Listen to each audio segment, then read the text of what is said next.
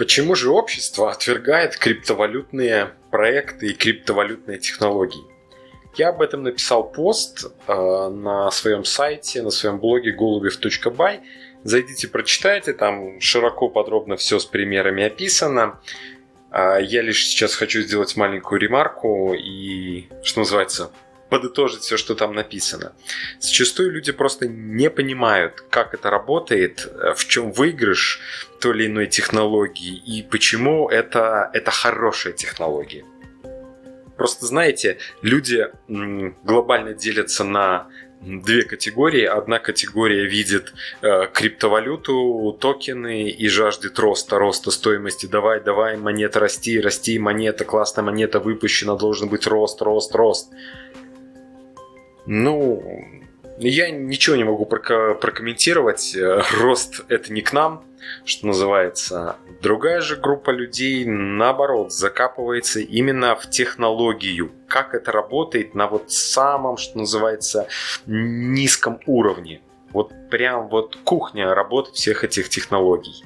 И вот мы как раз таки закапываемся вот именно в эту кухню работы криптотехнологий, и поэтому практически любому бизнесу можем помочь внедрить это и рассказать, в чем же будут фишки, выигрыши и так далее. И вот как раз таки о фишках я и хочу сейчас поговорить, потому что сама криптотехнология, сам вот, например, блокчейн, если взять часть этих криптотехнологий, это очень узконишевая сфера, и даже не узконишевая, это инфраструктурная сфера. То есть вопросы, которые очень часто задают, это типа, а где этот блокчейн используется? Вот так, чтобы реально вот он использовался, приведите примеры. Но так как это инфраструктурная сфера, то есть, по сути, такая фундаментная, то для неподготовленного человека и примеры будут непонятные. Ну вот представьте, сейчас бы кто-то ходил и говорил оптоволокно, что за ерунда, приведите мне примеры, где используется оптоволокно.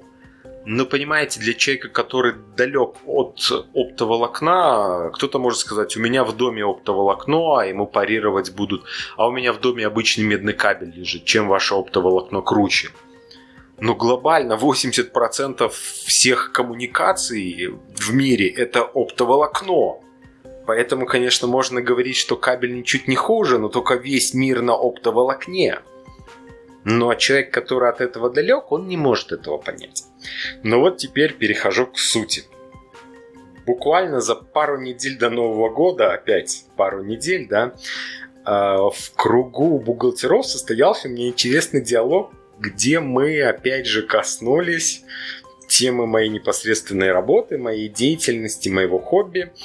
Это а чем же так вот блокчейн тут вот рулит? Чем же он такой классный, что нельзя сделать в обычной базе данных? И вот знаете, так как это были бухгалтера, мне прям аналогия, опять же, при всей ее предвзятости, но тем не менее аналогия пришла очень классная и пришла практически мгновенно к сожалению, поймут только бухгалтера, либо те люди, которые владеют хоть минимальным бухгалтерским учетом.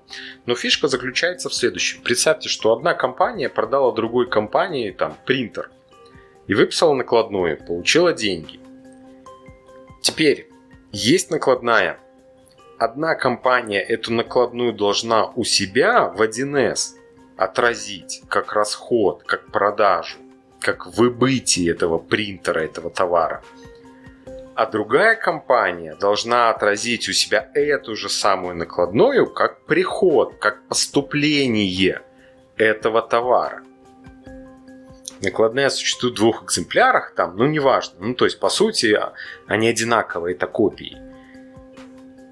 И вот представьте, одна компания отражает один бухгалтер, нормальный, хороший бухгалтер, он отразил эту накладную в бухгалтерском учете, допустим, продавец отразил, посчитал налоги и так далее. А вот покупатель получил эту накладную, а вот нерадивый бухгалтер положил ее на стол, она куда-то завалилась, и, в общем, прошел квартал, и никто этот принтер в приход, что называется, не поставил. В бухгалтерском учете не отразил. Может такое быть? Да, запросто. Скажу вам я, что называется, из своего опыта. Ну, потерялась накладная, ну, ну да. А бухгалтерский учет, он же построен на принципе двойной записи. Но вот почему бы нам не изобрести что-нибудь такое, что позволит вот этим вот двум контрагентам не терять накладные, не забывать про них?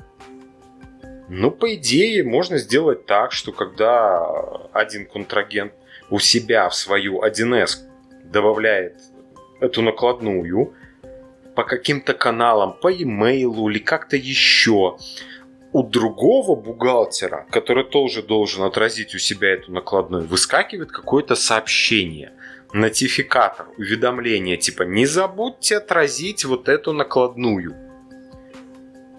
Ну и тот бухгалтер, конечно, уже с нотификатором, скорее всего, не забудет и отразит эту накладную. Ну а может, выберет пометить все уведомления прочитанными и опять же забудет. Можно пойти дальше. Можно как-то как-то разрешить базе данных продавца, чтобы она как-то, что называется, записывала в базу данных покупателя эту накладную. То есть бухгалтер продавца формирует накладную, у себя записывает ее в базу данных, нажимает кнопку «Отправить запись в базу данных и покупателю». И покупатель получает эту запись в базу данных свою и может, наверное, ее там отклонить, либо принять. Ну, то есть, понимаете, продавцу нужно получить доступ в базу данных. Не каждый же согласится дать доступ в свою родную 1С, которую бережет как синицу, э, как там, не знаю, короче, бережет. А тут еще дать на запись. А если что-то пойдет не так? А если он нажмет один раз, она запишется 50 раз? Это хорошо, если компания маленькая, и сразу будет понятно, что 50 принтеров быть не могло. А если это глобальная контора, для которых и 100 принтеров за квартал – это капля в море, и кто-то может этого не заметить. Ну, как-то не очень получается ситуация. Это один момент. Второй момент. Ну, принтеры компания продает не одному покупателю, а, допустим, тысячи покупателей. И значит, нужно как-то какой-то модуль создать, который будет между 1С эту операцию как-то копировать туда-сюда. То есть, так и у покупателей, извините меня, не один поставщик. Это всем нужно будет как-то между собой договариваться, чтобы в эти базы данных можно было записать. А если запись не пройдет? А если в тот момент, когда запись делал продавец, погас свет у покупателя, и у него не дошел этот нотификатор уведомления о добавлении в базу данных этого товара. Ну, ребят, ну это реально проблема. Хорошо, а если у кого-то не 1С? А у кого-то ли 1С не той версии. Ну вот не 1С, а какая-нибудь там, не знаю, ветрось. Существует она еще или нет, не знаю. Но вот ветрось у кого-то. Или там Анжелика Бухгалтерия. Или там платформа Гидемин. Ну, все что угодно. Либо что-то самописанное. И это только по накладным. А теперь давайте еще что-то будет такое же. Понимаете? Возникает огромная задача и, и она практически нерешаемая. Потому что нет доверия, что это вы будете писать в мою базу данных, а вдруг вы там ерунду напишете. То есть ни один главный бухгалтер не согласится, чтобы его базу данных кто-то без ведома писал что угодно. А если они принтер продали очень-очень дешево, на самом деле это какие-то мошенники-аферисты, которые нам сейчас запорят всю эту базу данных, как мы ее восстанавливать будем? Нет, нет, нет, никто такого не даст. И вот знаете, вот блокчейн здесь подходит просто невероятно хорошо. Потому что блокчейн распределенный. Его могут читать огромное количество э, контрагентов. Каждый взаимодействие с каждым может шифровать, что он отправляет.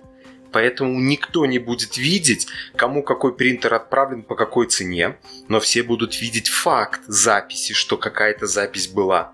И продавцу все, что надо, ему нужно в этот блокчейн эту транзакцию отправить. А покупатель уже из своей 1С просто прочтет, что транзакция отправлена, она его, она по его ключу зашифрована, и он ее просто оттуда импортирует. И нам не надо уже придумывать разрешение по доступам с чужим бухгалтериям, писать в нашу родную бухгалтерию. Не надо. Наша родная бухгалтерия просто прочитает эту транзакцию из блокчейна. Чужую она может увидеть, но она не будет знать, что там внутри. Она будет видеть, что есть такая-то транзакция но будет понимать, что она не ее. И что внутри по каким ценам она тоже не будет видеть. Но будет видеть все свои транзакции. И это безопасно.